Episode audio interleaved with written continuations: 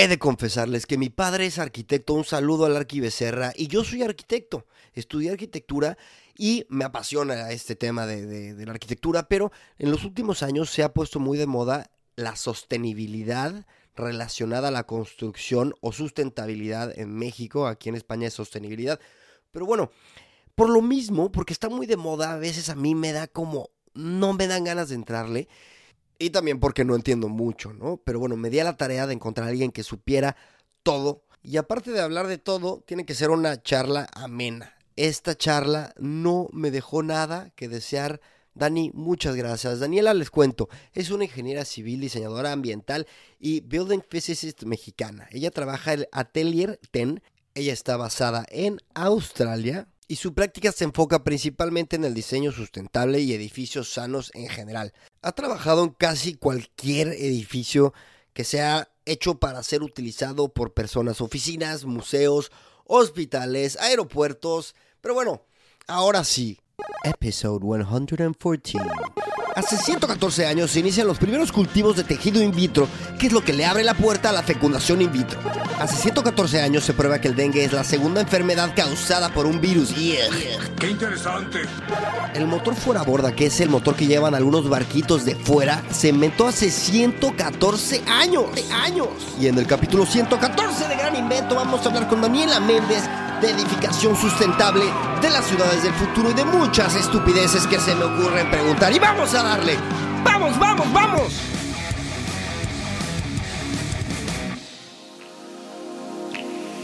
Segundo intento. Estamos en vivo. No, eh, no estamos en vivo, estamos grabando. ¿Cómo estás, Daniela? Hola, muy bien. ¿Y tú, Chris? Sí, pues aquí, aquí eh, fingiendo, fingiendo que, que no acabamos de saludarnos.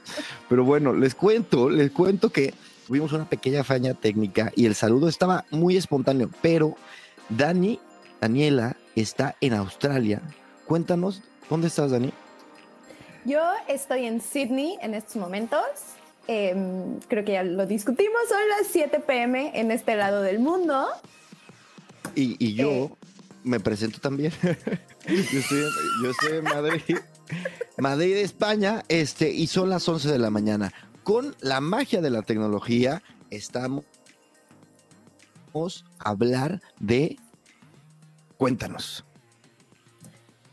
Eh, pues vamos a hablar un poco de edificios emocionantes del futuro, más bien del futuro de, del, no sé, el urbanismo, de la construcción, del diseño. Del urbanismo, de la ciudad, de... Yo creo que, a ver, este, después de, y, les cuento por segura, por una vez, después de, llevamos eh, cocinando esta, esta llamada un rato, porque en el Inter, del primer intento ahora, me dio COVID y me estoy mudando, bueno, y los horarios, pero yo he estado pensando mucho en lo que vamos a hablar. O sea, y yo, no sé si lo sabías, que te lo conté, yo estudié arquitectura. Y este, yo soy una sí, igual no te lo conté, y soy un apasionado del tema del urbanismo. Ya lo yo, trato estos temas aquí, sobre todo en la de movilidad, pero del urbanismo y de cómo vivimos. También te quiero contar que mi padre es este un es un es arquitecto y el güey es especialista en sustentabilidad. Entonces vengo muy educadito sobre el tema de pues de la arquitectura y, de, del impacto que tiene nosotros y tal. Entonces, espero estar a la altura.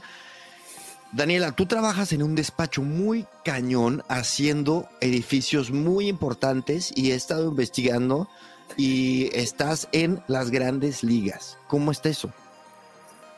He, sido una mujer con mucha suerte. No, la verdad es que em, desde que estaba, yo no soy arquitecta, yo soy ingeniera civil, entonces eh, entro un poco más de lo técnico pero yo desde que estaba estudiando la carrera en México empecé a trabajar como que en edificios LEED y en esta onda como todavía muy, eh, no quiero decir primitiva, pero como muy inicial de la sustentabilidad. Eh, y por azares del destino me vine a estudiar la maestría a Australia en lo que se llama Architectural Science, que básicamente somos los amigos ñoños de los arquitectos, ¿no? Ok. Eh, y y ya entramos en, a temas, bueno, de una manera como mucho más técnica, a, eh, lo que los arquitectos buscan en sus diseños, que es buena iluminación, eh, que la gente esté cómoda, que tenga eh, buena acústica, todo eso, pero desde exacto, pero desde un punto de vista mucho más científico. Exacto, exacto. Y pero dame más, más detalle, ¿dónde entra la ciencia? ¿Cómo entra? O sea, eh, igual en el día a día, ¿cómo lo podría ver o empezar a ver? Porque son temas innovadores. Mira, de la manera en la que nos gusta, o sea, el mejor momento para que yo llegue a un proyecto es cuando están los señores eh, inversionistas junto con el arquitecto y le dicen, oye, a ver, queremos, queremos hacer, queremos vender este edificio, ¿no? Que está en nuestras cabezas, empiezan a escribir en una servilleta y en ese momento todos los arquitectos lo sabemos, no es ningún insulto, se vuelan la cabeza y dicen, ¿sabes qué? Vamos a hacer una obra de arte y va a ser súper sustentable y va a, o sea, es más, van a venir todos los animales de Blancanieves a este edificio y van a ver eh, una jungla en el piso 46, ¿no? Y en ese momento llego yo y te digo, oye, pero estás construyendo en el desierto. O sea, chance la jungla en el piso 46 está un poco más complicada, ¿no? O sea, ¿por qué no mejor pensamos en algo? O sea, como que empiezo, empiezo a dirigir un poco las buenas ideas de los arquitectos y al mismo tiempo los ingenieros, que estamos muy acostumbrados, los ingenieros mecánicos, eh, civiles, evidentemente eléctricos, etc., estamos muy acostumbrados a hacer las cosas by the book y a la antigüita, ¿no? Entonces llego yo y les digo, oye, pero mm, el arquitecto quiere una fuente de 20 metros en el centro del edificio. Y si lo usamos para hacer eh, enfriamiento evaporativo. Hiring for your small business? If you're not looking for professionals on LinkedIn, you're looking in the wrong place. That's like looking for your car keys in a fish tank. LinkedIn helps you hire professionals you can't find anywhere else, even those who aren't actively searching for a new job but might be open to the perfect role. In a given month, over 70% of LinkedIn users don't even visit other leading job sites. So start looking in the right place. With LinkedIn, you can hire professionals like a professional. Post your free job on linkedin.com slash people today. A ver, mételo a tus cálculos a ver qué pasa. ¿No? Okay. O, oye, y, y, y pues sí está padre y todo, pero ¿y los materiales que estás usando dependiendo del clima, no están tan padres. Y si mejor utilizas esto que te va a mantener la temperatura de una mejor manera y entonces le bajas el costo a tu, eh, no sé, aire acondicionado. Y, es eso, como que voy haciendo pequeños ajustes a las ideas que un arquitecto no está capacitado para, para hacer, pero un ingeniero tampoco, ¿no? Entonces estoy como justo en medio, jalando todos los hilos para que el edificio sea lo más eficiente posible. Me lo pones, pero me lo pintas muy, o sea, como muy bonito y como de... pero estamos hablando de, proyectos gigantes, este, de millones y millones de, dólares. estamos hablando de los edificios más innovadores. O sea, realmente dame magnitud. O sea, cuéntame un poquito eh, en qué rollos estás metida. Real. eh, por ejemplo, eh, o sea, ¿quieres un ejemplo de un proyecto o así? Sí, sí, un ejemplo perrón. Un ejemplo perrón. Eh, acabamos de terminar el Sydney Modern Project, que es un eh, museo, es de mis cosas favoritas en este mundo. Es un museo que está junto al Opera House, aquí en Sydney. Y en ese proyecto lo que yo hice fue hacer todo el análisis de iluminación solar, que pues chance no suena tan divertido, ¿no? Pero cuando tienes obras de arte que valen millones y millones y millones de dólares, sí te conviene entender cómo le está pegando la luz y si se van a dañar tus obras o no, ¿no? O sea, y dónde sí puedes poner algo eh, como mucho más delicado, donde puedes poner plásticos, donde puedes poner, eh, no sé, mármoles, etc. Y, y con mucha programación, eh, un poco de ñoñería y un poco de información climática, yo los puedo ayudar con eso. Programación. ¿Qué, ¿qué, de programación? un poco de Python, pero no mucho. o sea, a ver, a ver, explícame, dame un ejemplo. ¿Cómo? O sea, ¿cómo? Eh, hay, hay plugins de Python para ciertos programas de modelado. En mi caso, yo utilizo mucho Grasshopper, que es un, a su vez es un plugin para eh, Rhino, que pues, es un modelador 3D. Modelador 3D.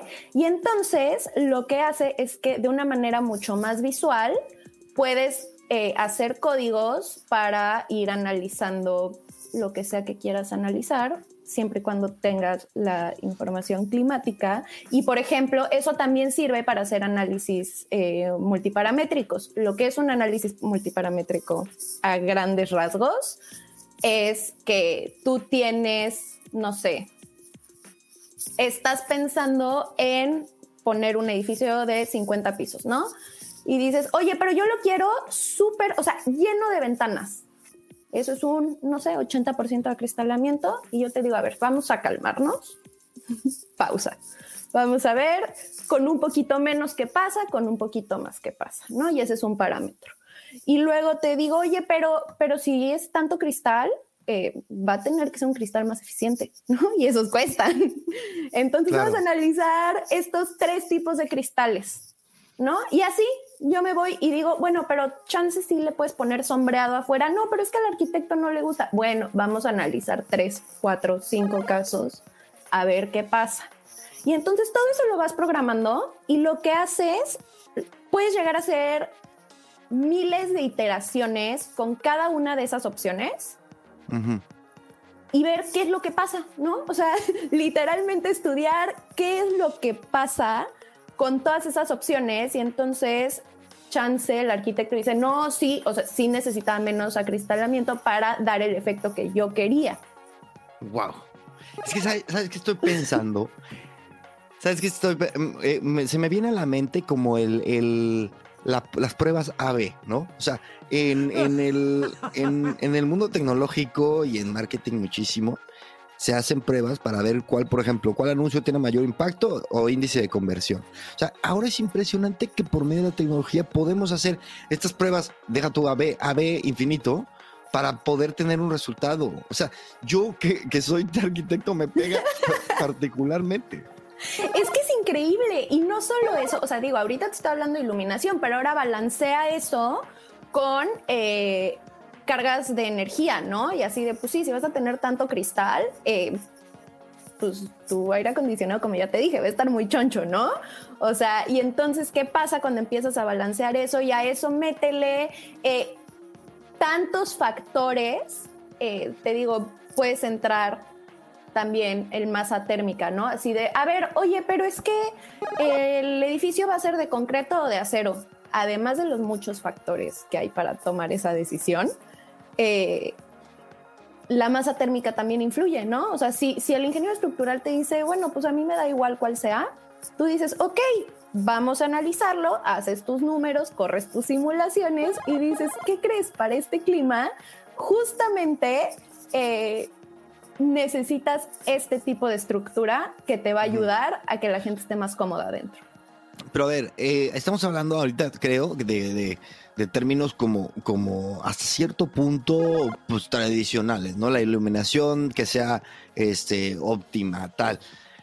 Pero yo quisiera ir a, temas igual y más, este, pues, no rebuscados, pero menos, digamos que cotidianos, que son temas, por ejemplo, de sustentabilidad y del tema que me comentaste que es, me parece interesantísimo, eh, eh, de planear eh, un edificio, diseñar un edificio pensar en, un, en una edificación cara al futuro, como con la assumption de que este planeta se está calentando.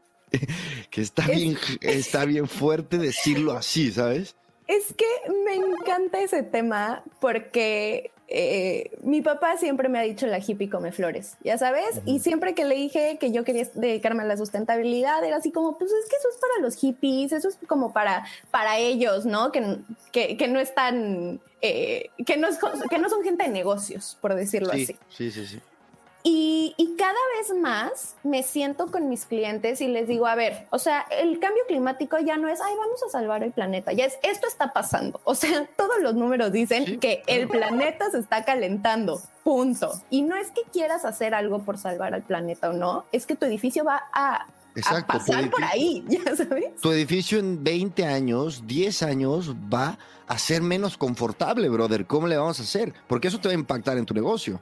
Y deja tú menos confortable. O sea, si pones eh, todo el equipo eléctrico en el, en el, perdón, es que soy una pocha, en el basement, eh, en, el, en el piso hasta abajo y toda la información climática dice que en 20 años el estacionamiento se va a inundar, ¿qué va a pasar con todo tu equipo eléctrico?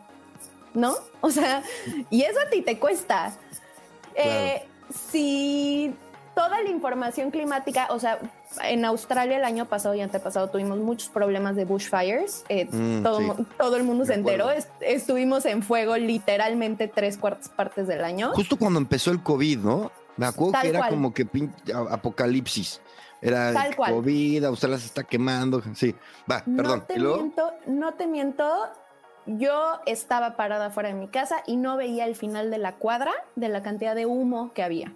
No, pues qué bonita experiencia, Un día, dos días, tres días, dices, pues no está padre, pero X, ¿no? Ya el tercer mes veías a la gente cansada, o sea, veías a la gente irritable, veías a la gente pasándola de la fregada, o sea, se nota en el estado de ánimo de la gente, ¿no? Y entonces, antes de eso, me costaba mucho trabajo convencer a mis clientes de que le pusieran filtros de aire a sus edificios. Hoy ya no, ya sabes, hoy ya lo dan por hecho. Y entonces llego yo y les digo, oye, pero ¿qué crees? Esos filtros de aire eh, consumen mucha energía y los vas a usar súper ocasionalmente. ¿Por qué no mejor pones unos filtros mucho más básicos y dejas el espacio para que en caso de una emergencia, como fueron los incendios, llegue el señor de mantenimiento con su caja, le meta los filtros, san se acabó. ¿No? A eso se le llama un plan de resiliencia. ¡Ojo! Qué, qué, nombre tan estrambótico. Plan de resiliencia. De hecho, es plan de... Resiliencia urbanística. Plan de adaptación al cambio climático y resiliencia urbana. Ay, güey. Ya sé. plan de adaptación acá. Va. y, ok, o sea, es planear pensando precisamente en que este, en que estamos cambiando, o sea, que se está cambiando el mundo. En que el clima viene mucho más duro, o sea, y, nos va a llover más fuerte y va a estar más ¿Sabes cuántos a cuántos grados vamos a llegar hoy en Madrid? 41. Jesús Cristo Redentor. O sea, sí. sí, sí, ¿qué te digo? 41 grados. Y por eso, eh, eh, cuando empezamos a platicar, te pregunté de qué estaba hecha tu casa materiales, porque evidentemente en la noche a qué temperatura están. No está tan mal. Este edificio particularmente es una joya porque nos, no nos da el sol directo, ¿sabes? porque la calle, del el edificio de, de, cruzando la calle nos cubre y aquí atrás, no, está poca madre, la verdad, ¿eh? Pero sí he sufrido mucho. Los edificios viejos son una maravilla para vivir porque se inventaron antes que el aire acondicionado. Entonces están mucho mejor diseñados. Claro. Como las, como las pirámides. no es broma, ¿eh? Yo, me, acuerdo cañón de que de entrar a una pirámide este, en, en, en, Xochicalco y que mi papá me dijo, güey, es que ve el aislamiento y entrabas y estaba fresquito. Sí, literal. O sea, es que eso es lo bonito. Eh, gran parte de... No me gusta la arquitectura de finales del siglo XX justo porque tiene esta onda de, bueno, pues haz una gran caja de cristal, mete el aire acondicionado y que sea lo que Dios quiera, ¿no? Pero la escuela de Chicago, ¿no? ¿Cómo se llamaban? Algo así, ¿no? no sé qué decirte. Yo, sí, soy sí, bueno, perdón, Pero son este, son esta escuela que creo que sí era la de Chicago, que, que eso, que era como eficiencia, montalo y mete el aire y ya sobres. Exactamente.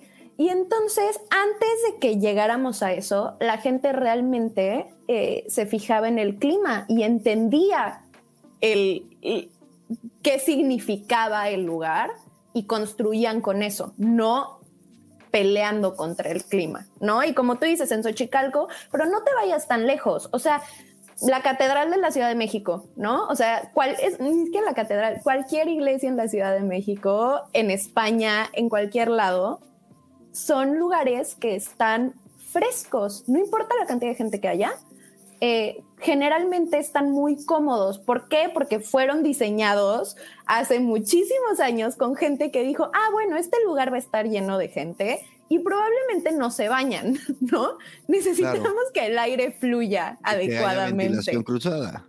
Y deja tu cruzada, las cúpulas de arriba, esto yo lo aprendí en un diplomado de la UNAM y así, mi cabeza, las cúpulas que están hasta arriba tienen unas como ventanitas eh, abiertas. Y yo, pues comprenderás que nunca puse mucha atención en misa, entonces pasaba mucho tiempo viendo eh, los edificios.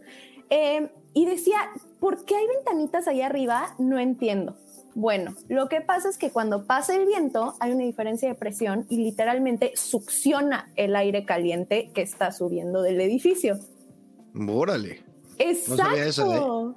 Me encanta, o sea, me encanta. Es lo que te digo, trabajan con el ambiente y ahorita estamos empezando a regresar a eso. La gente se está dando cuenta que eh, construir consumiendo cantidades obscenas de energía no es la manera, no solo porque sí el planeta y demás, sino porque cada vez son, es menos, eh, podemos confiar menos en que la energía va a llegar, ¿sabes? Ok.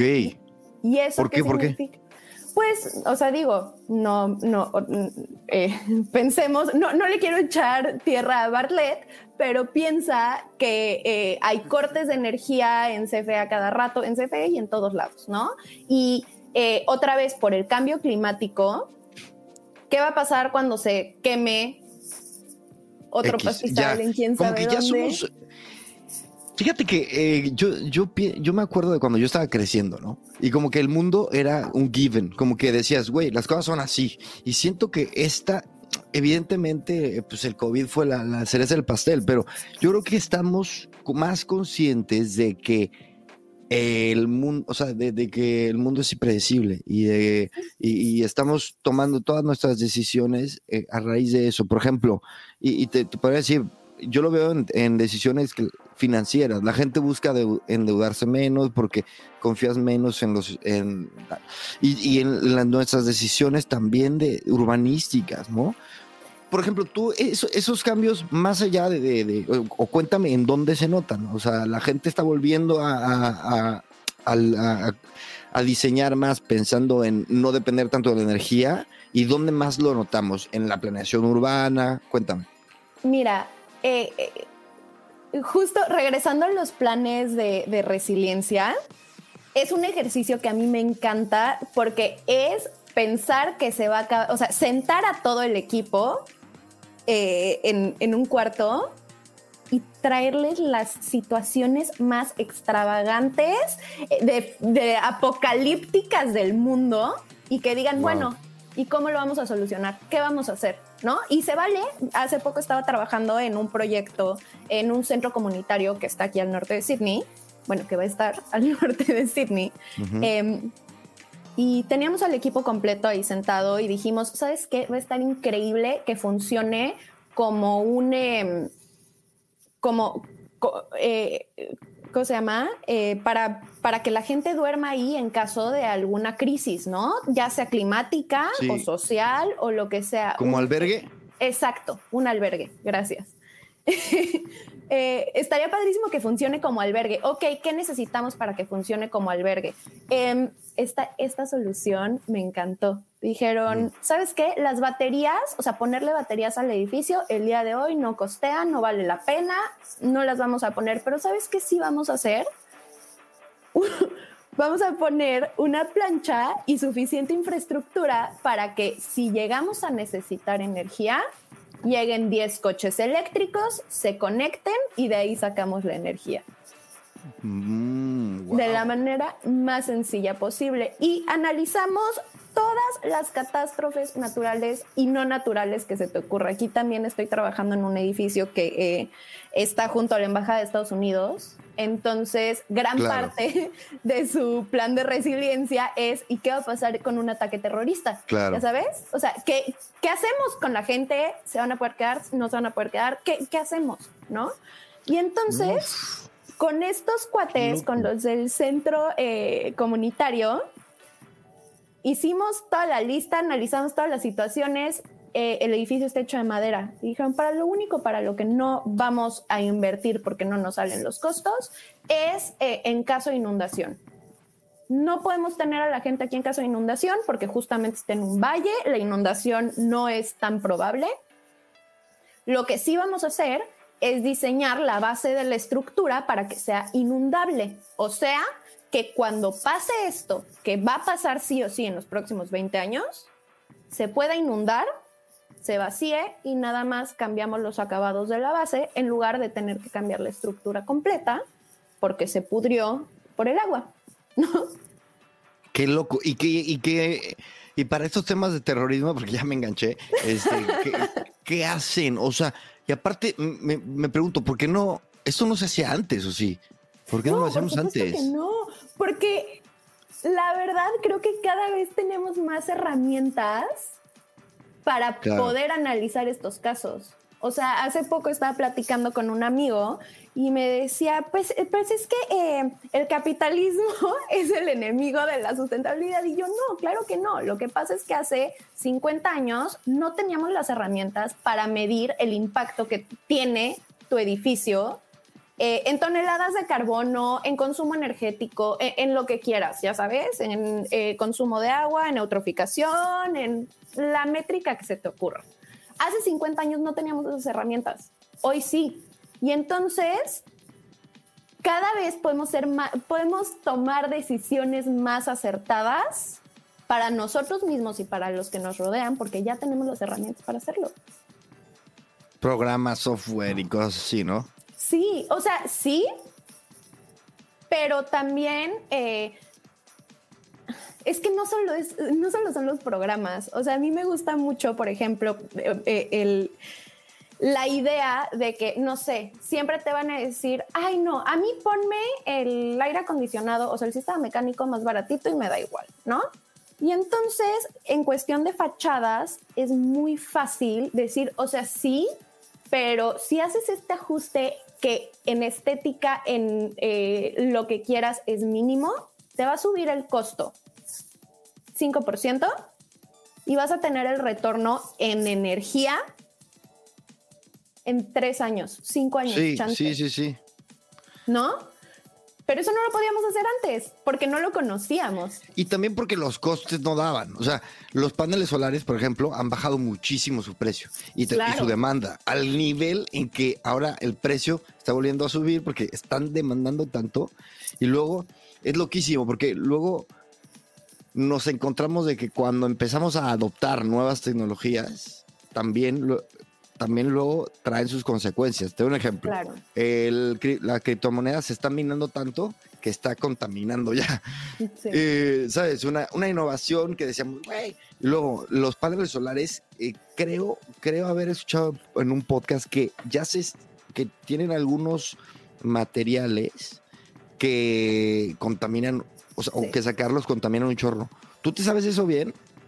Mira, no lo sé a detalle, sé que sí es cierto. Y a mí una frase que me gusta mucho es que no hay energía más verde que la que no se necesita.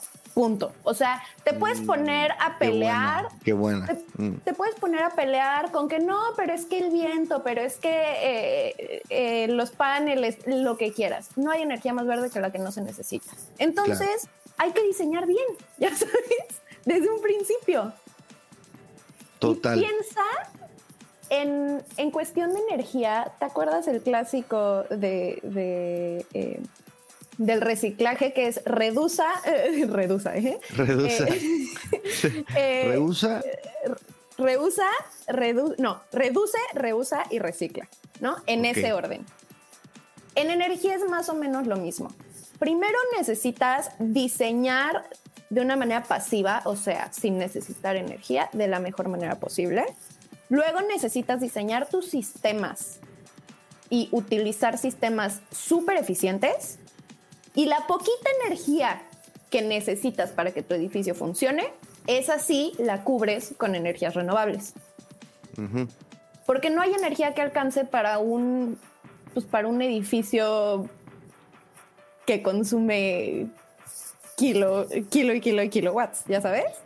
Yo tengo una, tengo un feeling de la, de la construcción que siento que, como que ha perdido protagonismo en, muchos aspectos. Tanto el, urbanismo no tanto, pero la, edificación siento, te voy a decir a lo que, a lo que quiero ir.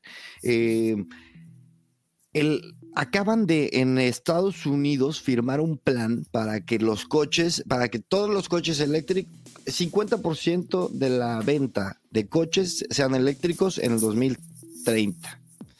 Esto se hizo mucho más ambicioso en Europa, en China ya hay un plan similar. Y yo digo, güey, va, está muy cool porque se vende poca madre, o sea, se vende, se vende Suena bonito. fantástico, ¿no? O sea, tienes un eh, objetivo que cabe en cinco palabras o en una frasecita casi como eslogan, ¿no?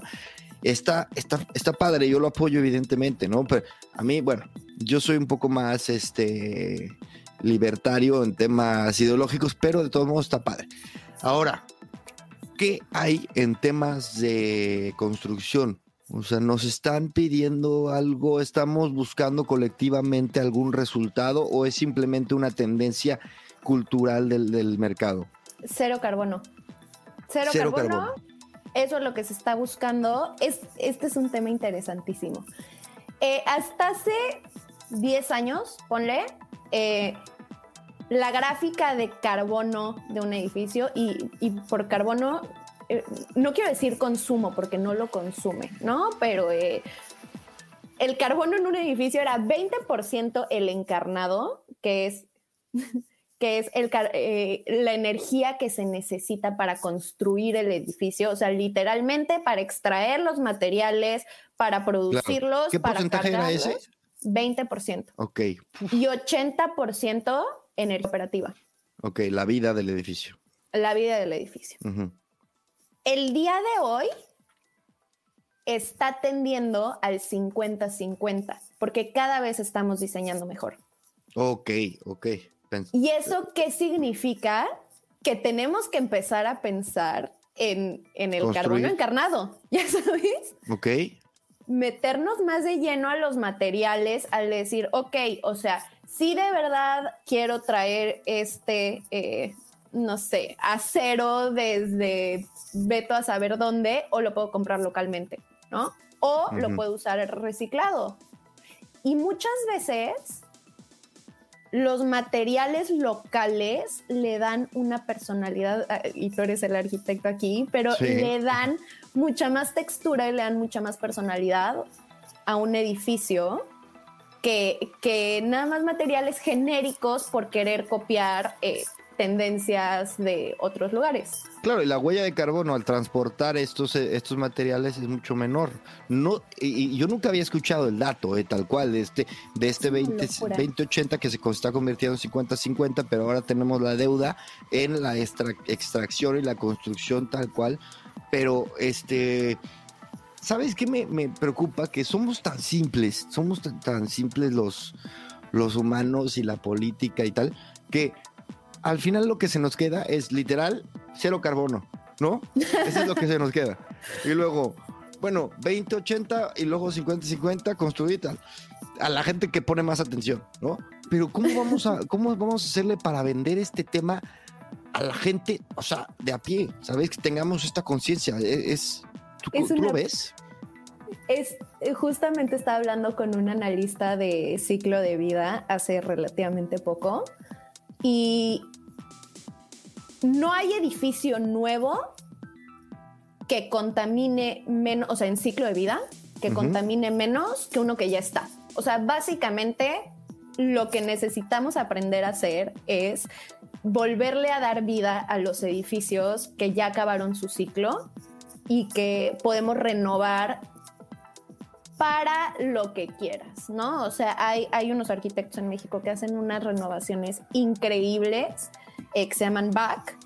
Eh, compran casas o edificios en Santa María la Ribera, las hacen unas renovaciones hermosísimas y las venden como residenciales, ¿no? Eh, o em, hay gente que, no sé, edificios. Aquí, por ejemplo, tenía una universidad que dijeron, oye, eh, ya acabamos de usarla, ¿qué hacemos con esto? Oigan, ¿y si lo hacemos hospital? ¿No? Y entonces empezamos a ver y sí se pudo, ¿no? Y estuvo muy padre. Pero aún más interesante es pensar, o sea, empezar a diseñar para esa flexibilidad. O sea, a la hora que tú estás diseñando, otra vez tengo a todos los diseñadores en, en el cuarto y les digo, oigan, pero si hacemos los espacios eh, en el techo más amplios, eso puede servir para que en un futuro este edificio de oficinas pueda cambiar su tipo, eh, su tipo y termine siendo residencial, termine siendo salones de clases, termine siendo bla, bla, bla, bla, bla. Pero entonces ahí ya estás pensando futuro. Claro. El analista me dijo algo que es muy cierto. Solo el 1% de los edificios que hay el día de hoy son nuevos. ¿No? El otro 99% mm. no lo son. Son edificios que pues ya están, ¿no? Y, que van a por nuevos que son cinco años. Exacto. Y otro dato muy, o sea, que me encantó, le preguntamos, oye, pero pues nosotros como diseñadores, ¿qué podemos hacer? O sea, si es el 1%, pero ¿qué hacemos? Eh, sigue siendo una cantidad de energía tremenda. Y dijo, lo más valioso que puede hacer un arquitecto es hacer un edificio tan increíble que no lo quieran demoler. Wow. que no lo quieran demoler porque algo así como 8 de cada 10 edificios no llegan al final de su ciclo de vida, por lo menos en Sydney, ¿no? Eh, 8 de cada 10 edificios no llegan al final de su ciclo de vida porque alguien los demuele y de esos, creo que 1.5 más eh, tienen algún problema, o se incendian, o estructural, o bla, bla, bla, bla, bla, y entonces lo demuelen y entonces solo como el 5% eh, sí terminan el ciclo. ¿Y de cuánto es el ciclo de vida? Más o, o sea, ni idea.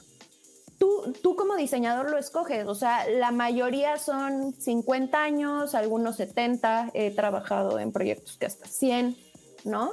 Pero pero un arquitecto cuando está... Lo defines, ¿no? Exacto, sí. Sí, pero aquí yo veo edificios viejísimos. Y es una cosa maravillosa. O sea, en España, justamente eh, Europa tiene esta onda de que como se construyó antes de que existieran los coches, antes de que se eh, inventara el aire acondicionado, antes de que encontráramos todas estas maneras para irnos por la tangente, Claro. En esos edificios están muy bien construidos y van a poder durar. En el centro de la ciudad, pero claro, eh, luego se nos olvida la gente que vivimos este, en, en, en, en, los centros o en las partes más de más tiempo, como en la Condechi y este se nos olvida que, que, afuera de ahí hay un mundo terriblemente planeado. Que, güey, yo aquí acabo de ir a, Móstoles, ahí un pueblito que está por aquí a las afueras, a hacer un tema del coche, este, que nunca uso jamás. Y, es, y eso es un espanto. Las carreteras son una aberración. pues en qué momento dijimos seis carriles aquí y seis carriles aquí y, y vamos a vivir en ciudades satélites donde no hay nada. ¿eh? Pero hay edificios así de ocho pisos y que cada, cada piso, cada, cada nivel tiene 15 departamentos y vivimos como, no, horrible. ¿En qué momento pasó?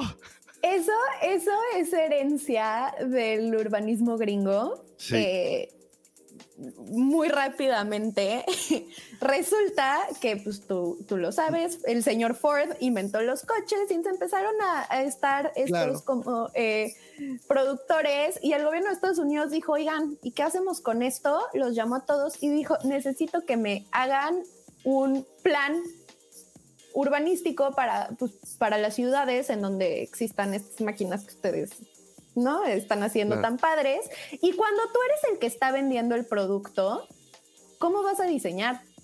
O sea, vas a diseñar ciudades como Houston o como Dallas que no tocas la banqueta porque no llegas a ningún lado, ¿no? O sea, esta, esta onda de ciudades modernas en donde sin un coche, eh, eh, estos seis carriles eh, sirven para mover un montonal de coches, pero muy poca gente. Sí. ¿No? Y ahora hay muchos estudios. Hay un libro que me encanta que se llama Happy City de Charles Montgomery. Em, se mete mucho al urbanismo sustentable y demás y dice eh, de una manera muy linda que en una, ciudad se puede diseñar para los coches o se puede diseñar para las personas, pero no las dos, ¿no? Mm. Eh, y hay, eh, te presenta mil estudios en donde las calles de cinco carriles evitan que la gente salga a la calle. Cuando la gente deja de salir a la calle, puede llegar a haber más niveles de ¿cómo se llama? O sea, puede haber más robos, puede haber más inseguridad, ¿no? ¿Por qué? Porque la gente ya no está ahí. Punto. Sí, pero ¿sabes qué me, conflictúa? O sea, yo, yo siento que aquí ando medio hater últimamente con, con el gobierno, porque al mismo tiempo cuando llegan estas, estas, eh, estas, eh, llámale moda o llámale eh, conciencia o llama como quiera, ¿no? Este, me encanta porque primero lo que lo, que lo trae a la conciencia colectiva es la innovación y por eso soy de derechas, so sorry. O sea, este... ya lo dije. Ya lo dije, no, bueno, es que aquí, me, ha, me ha llovido mucho por, este, por decirlo, pero, pero en temas económicos soy derecha. Porque llega un BlaBlaCar que dice, güey, este, hay que compartir coches, ¿no? Y, y la gente dice, ah, mira, pues este, y empujan y primero llegan y los sindicatos se quejan y no sé qué, y luego dicen, güey, esto está súper inteligente, ¿no? Y entonces, y luego llega un gobierno como el de Madrid o el de Barcelona y dice, oye, por cierto, también como, como esto está pegando, pues vamos a restringir eh, la movilidad en coche en las ciudades, ¿no? Y luego y todos, ah, qué chido, pues sí, la verdad, porque así va a contaminar menos y luego a, a su vez hay más peatones y entonces se reactiva la economía de muchas tiendas locales y entonces, pero claro, esa transformación es súper, es súper dolorosa para otras personas. O sea, por ejemplo, los vecinos que llegaban en coche y tienen un cochecito viejo, pues ya no pueden llegar. Entonces, luego empezamos otros, o empiezan otros, este, a pagar las consecuencias de estos cambios que sí traen bienestar y sí traen este, eh, beneficios indudables a largo plazo, pero en el Inter, toda esa gente que te acabo de decir que vive en Móstoles y usa el coche para llegar a su casa, va, a llegar un momento en el que vamos a tener eh, conflicto, ¿sabes? Como una fricción imposible o difícil de gestionar. Entiendo perfecto a qué te refieres y, es que creo que un problema que, o sea, regresamos a, las herramientas de medición, ¿no? O sea, un problema muy importante que tenemos es que eh, la gente que está haciendo su negocio externaliza muchos costos y sin darse cuenta, ¿no? O sea, sí que BlaBlaCar, qué padre, ok, pero, pero ¿y esos lugares en la banqueta, no?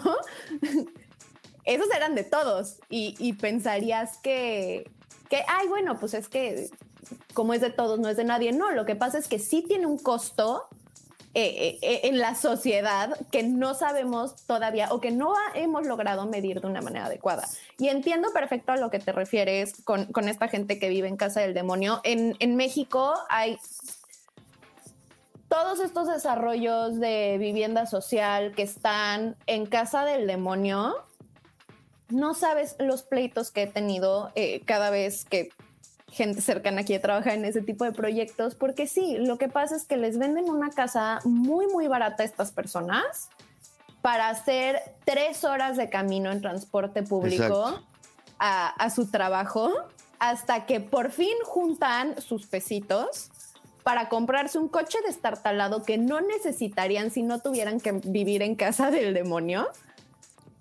No, no, y, luego nos encanta eh, eh, en México eh, son antiedificios, ¿no? Como que sienten que si, si, o sea, es que para los que no nos escuchan de España, en México las casitas de, interés social son, o sea, una tras otra y no está como el concepto de los, de los edificios.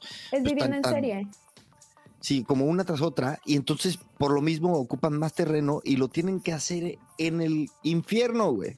y no solo eso, o sea, por reglamento hasta hace cinco años, esas casitas de interés social tenían que tener un lugar de estacionamiento por cada 30 metros cuadrados. Dime qué clase de infeliz se le ocurre eh, ese requisito. O sea, ¿qué, ganas de jorobar? tuve, tuve un pleito duro con mi diputada en ese entonces, eh, a la que eh, a mí también me gusta mucho pelear con el gobierno. Miéntale su madre, miéntale su madre aquí. Sí, sí, no, de verdad. Entonces tuve un pleito duro con la diputada en esa época y entonces le mandé todos los estudios del Instituto del Transporte Internacional y le mandé y le hice, bla, bla, bla. Total, ya no es requisito. ¿no? O sea, ya por fin quitaron el requisito de los estacionamientos. o sea, ya pueden tener la casa más grande o cómo? O sea, sí, o ya pueden comprar un terreno mucho más cerca de la ciudad sin la necesidad de... Ok, de contemplar ese espacio estúpido. Exacto. Exacto. que al final del día, o sea, que al final del día eso podría ser un cuarto para sus hijos, un, no sé, una sala de un estudio, un lo que sea, ¿sabes? Espacio para un coche que no tienen me parece una falta de respeto. Ya, Y, hablando de masas, o sea, de ahorita estamos hablando de las casas de estas de interés social que se construyen así como, como fabriquitas. Hablando de masas, ¿tú qué ves, qué logras ver en el futuro que adoptemos que ahorita no, no, es una, no es una norma, pero que veas que como que lo vamos a adoptar. Aquí en Australia, por ejemplo, en Sydney no, pero en Melbourne cada vez tienen más eh, legislación acerca de calidad de vida y me encanta, me encanta, me encanta. Me parece una falta de respeto que la gente piense que como son casas de interés social no necesitan ventanas, ya sabes. Entonces, eh, cada vez más están metiendo requisitos de ventilación, de eh, calidad de iluminación. Hace poco tuvimos que hacer un estudio para un desarrollo, algo así como de 400 departamentos. Y la legislación dice que necesitas tener cierto porcentaje de iluminación en las salas y, y cierto porcentaje de iluminación en las habitaciones multiplica y ahí me tienes haciendo el análisis, eh, fue, fue complejo, ¿no? Claro.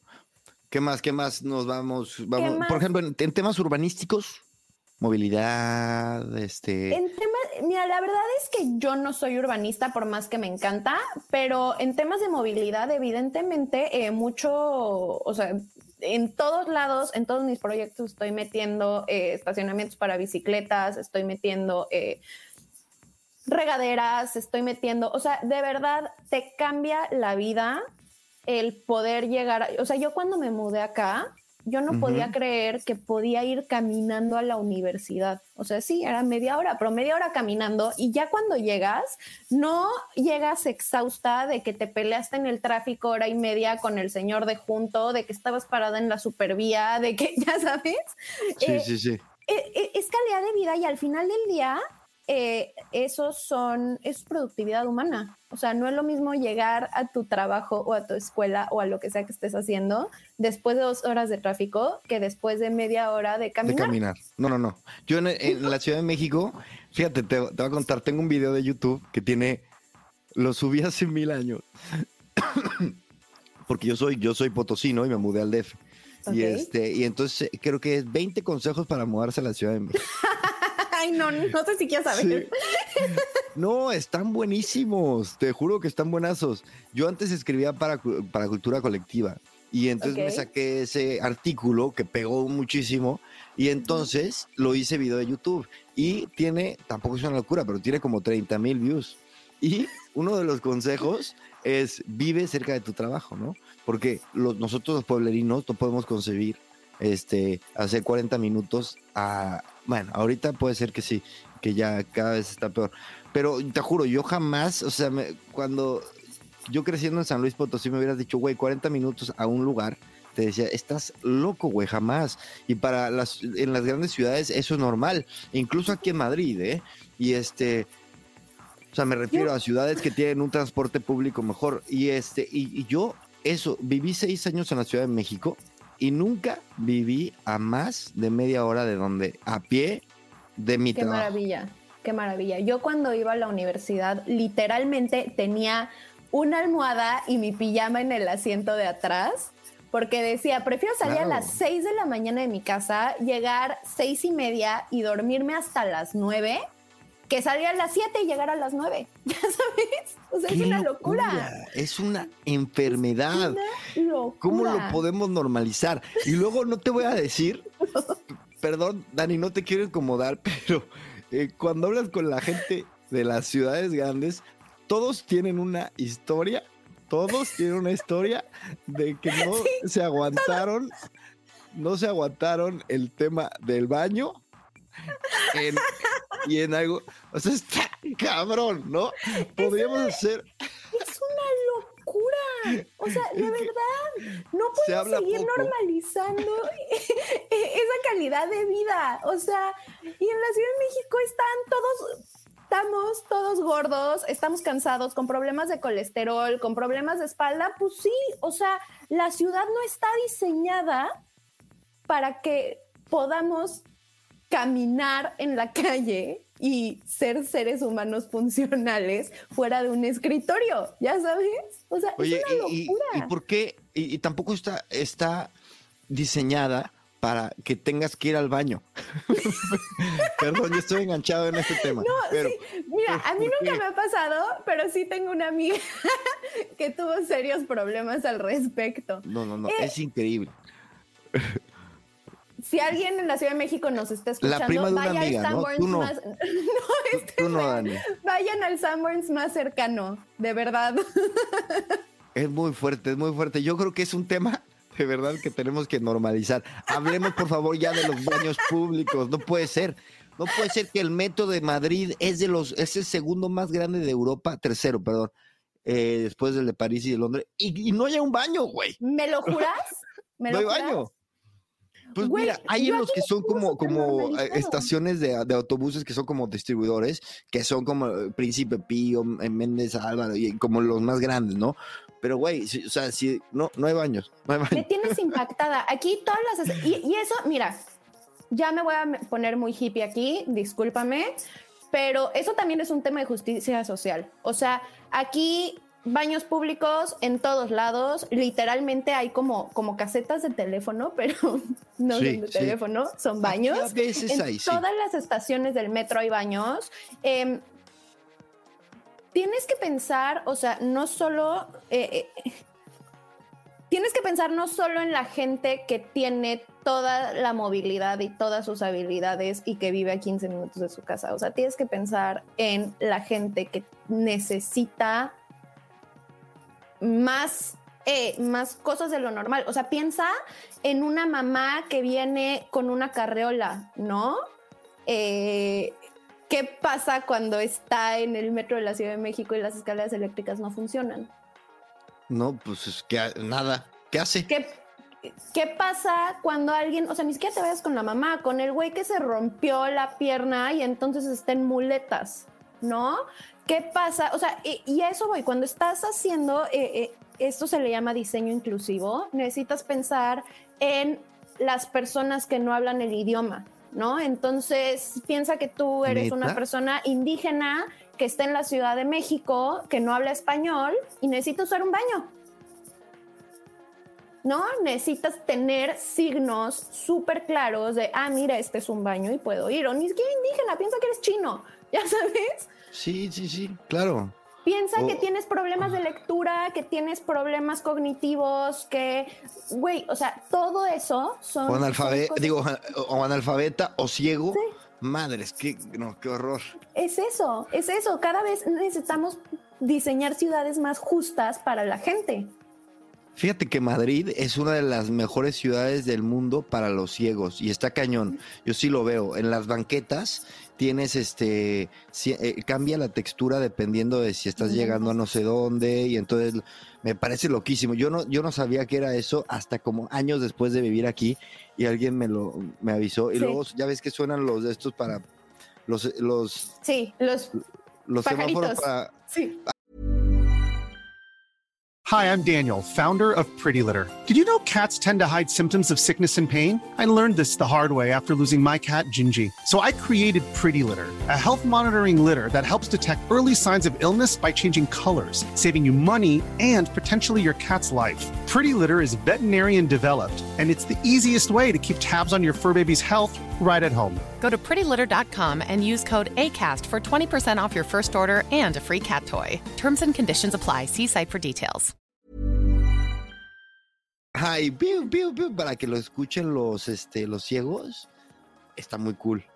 Sí, es eso. O sea, y, digo, ahorita estamos hablando de espacio público, pero ¿qué pasa cuando estás diseñando un edificio de oficinas y em, tengo un amigo, de hecho es como medio famosón en Twitter, eh, se llama el Hot Wheels, es lo máximo.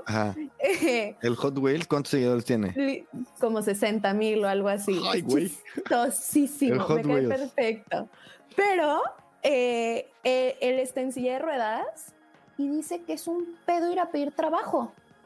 Es súper difícil conseguir un trabajo porque ningún edificio tiene eh, o sea, está habilitado para gente en silla de ruedas, eh, para gente con problemas de movilidad. Em, creo que en León, Guanajuato. A León. No, hombre, ¿tú crees? En México, es que en México es impresionante, las banquetas son una mentada de madre. Pero es lo que te digo, o sea, ni siquiera pienses en, en alguien con problemas de movilidad como, como mi amigo, ¿no? O sea, Piensa en una mamá que, tiene un hijo o dos o los que quieras. Evidentemente va a necesitar un coche porque no puede salir con carreola a la calle sin matarse en la banqueta, ¿no? Eh, es, todo, está relacionado. Yo creo que este estamos ahora en, estamos enfocando nuestras energías mucho en la sociedad en temas que, que sí son importantes la inclusión y el, el, tema de, oye, no, pues el, ya ves este debate y este drama que hubo que si los transexuales pueden o no entrar en los baños, pero yo creo que es importante que tengamos una atención, una... Un, poquito de nuestra energía colectiva la enfoquemos en que tengamos ciudades, edificios inclusivos y neta, no me importa eh, ser este, que suene hippie. Está chido ser hippie. Este, somos bien hippies, la neta, ya esta ciudad, esta sociedad, perdón, es súper hippie si la comparas con la de los noventas. No te vayas tan lejos, ¿sabes? Y hay que ser más hippies, pero a ver, no nos, no nos volvamos locos, pero hay que ser... Hay que ser, a mí me gusta decirle hippie capitalista. O sea, sí vamos a salvar el mundo, pero se lo vamos a cobrar a los ricos. o sea, te voy a dar el edificio que quieres y va a ser todo lo que soñaste, dame tu dinero y va a ser el edificio más eficiente y vas a salvar tres ositos panda en el camino. Todos ganamos. Todos ganamos. Claro, pero, pero el problema es que luego los ricos no les va a gustar tu idea. Pero es que sí les gusta, porque ya te dije, en tema de resiliencia es bien fácil, es súper fácil convencerlos. Así de, bueno, o sea, sí, sí puedes depender de tu aire acondicionado todo lo que te dé la gana, pero eh, esta información climática, que otra vez no, no, es, no es wishful thinking, o sea, es algo que sí o sí va a pasar, te va a fregar los sistemas si no proteges correctamente eh, tu, tu sala de, bueno, tu cuarto de máquinas, eh, de, del, ¿cómo se llama? Del granizo, ¿no? Porque el granizo va a venir y va a venir duro, ¿no? ¿Y qué pasa con la helada? Las probabilidades de que se te frieguen los sistemas son altísimas. ¿Qué prefieres? ¿Comprar 10 sistemas o comprar dos? Fíjate que en el... Un poco para, para cerrar, porque tengo que, respetar tu, tu tiempo, este el tema de la, de la, de la, edificación, de la, de la movilidad, es este, creo que al, lado de otros temas tecnológicos, este, es menos sexy, ¿no? Como que es menos, eh, como que llama menos la atención. Por ejemplo, ¿qué vende más? El, el, el, artículo sobre la startup que de, de, un software de, no sé, de citas o el de una startup de algo que tenga que ver con edificios, ¿sabes? siento que, ha perdido foco. En tema de urbanismo y como tú dices de transporte es bien difícil porque eh, involucra mucha privacidad de datos. O sea, ya, ya te estás metiendo en smart cities, que es muy interesante. Me encanta el hecho de que con los celulares tengamos acceso a un big data impresionante para poder diseñar mejor las rutas de transporte, para poder diseñar mejor eh, una cantidad de cosas impresionantes. Pero eso viene con el otro lado de la moneda, que es por qué estás usando mis datos, ¿no? Entonces, es, es una línea muy complicada. Eh, entiendo que no les quieran, eh, que no le quieran dar mucha luz. claro. Ah, claro. Y, que lo que lo estén haciendo no quieran agarrar el micrófono y decir, miren lo que estoy haciendo, porque justamente puede tener, eh, también entiendo que la gente no quiera prestar sus datos. Pero em, en cuestión de edificios, la verdad es que hay muchísimas, no son startups, pero sí hay mucha gente enfocada en, em, en diseñar mejor. Justamente hay una certificación eh, que se llama WELL. O sea, es muy bonita porque está enfocada en justo el wellness en general del ser humano, ¿no? O sea, básicamente que los espacios que estás diseñando para que la gente esté protegida del exterior, sí los proteja del exterior y sí estén más cómodos que en el exterior, ¿no? Buen diseño, le dirían. Pero... sí, sí, perdón. Dime, no, no pasa nada. Y entonces... me, impresiona que le, que me impresiona que, que, cómo puede ser que no sabemos de esta certificación, está poca madre. O sea, me, me, raya mucho me raya, se dice, ya se me confundo entre los significados luego de las palabras de, España y tal. Me, me, me, impresiona que no había escuchado de esto. Eh, de, esta certificación de, ¿sabes? Porque no les damos foco. Yo que estoy muy metido en, y, yo creo que la gente que me está escuchando, en temas de, eh, de como de la, del media, de, de la innovación, es que no hablamos de esto, neta.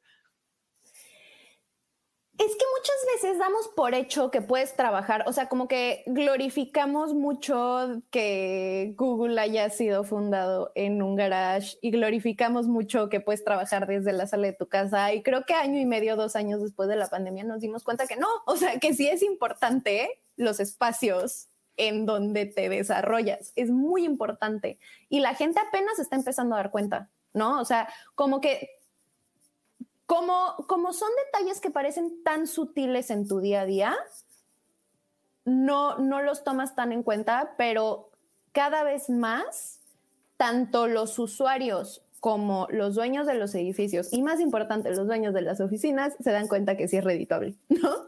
Y que sí vale la pena invertirle a eso porque eh, no importa cuánto gastes por metro cuadrado eh, en tu oficina, tus gastos más importantes siempre son en las personas y lo que necesitas es que las personas que están trabajando contigo den todo su potencial por el cual les estás pagando.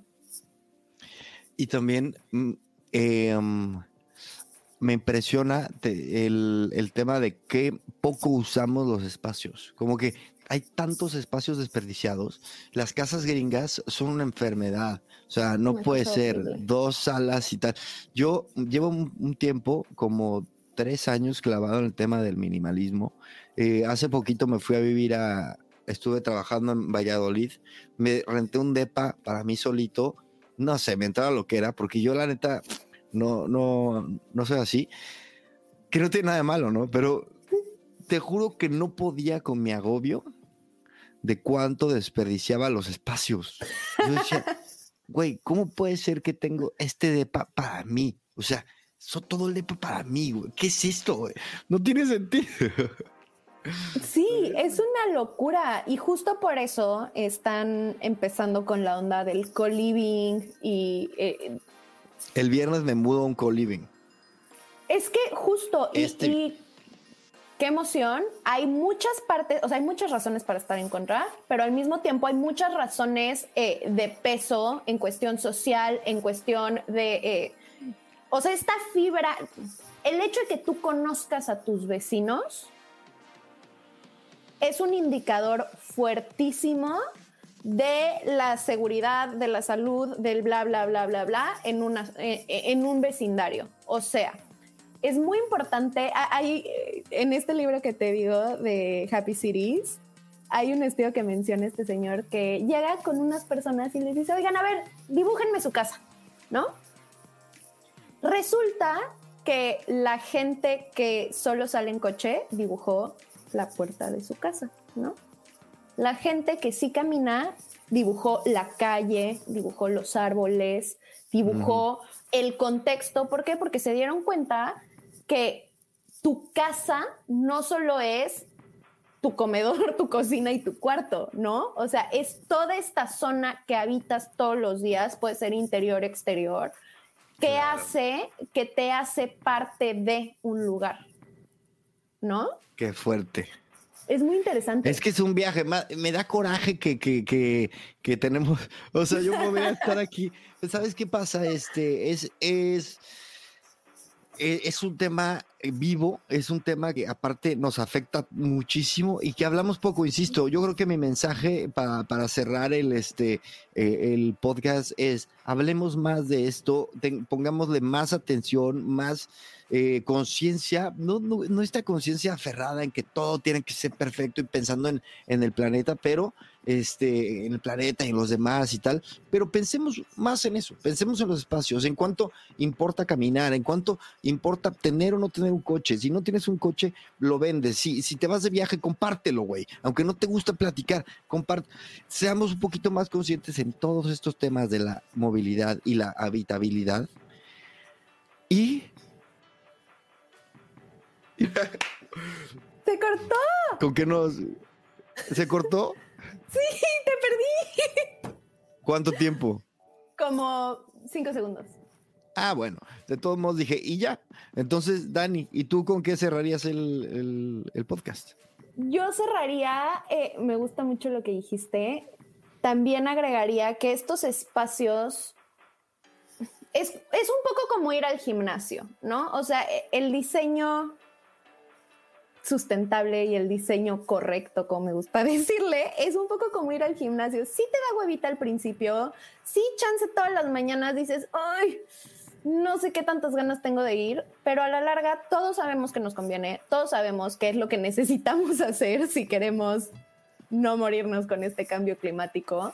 Y tenemos que empezar a pensar en eso con todos los beneficios a largo plazo que nos trae, ¿no? Ok. Entonces, moraleja, vayan al gym. Exacto. Daniela, muchísimas gracias. Este, espero que lo hayan disfrutado nuestra, charla. Yo creo que es un tema realmente que tenemos que hablar más. No me cuelgues, Dani, pero nos despedimos. ¿vale? Y este, muchas gracias y, y hasta el próximo capítulo de Gran Invento. Chao.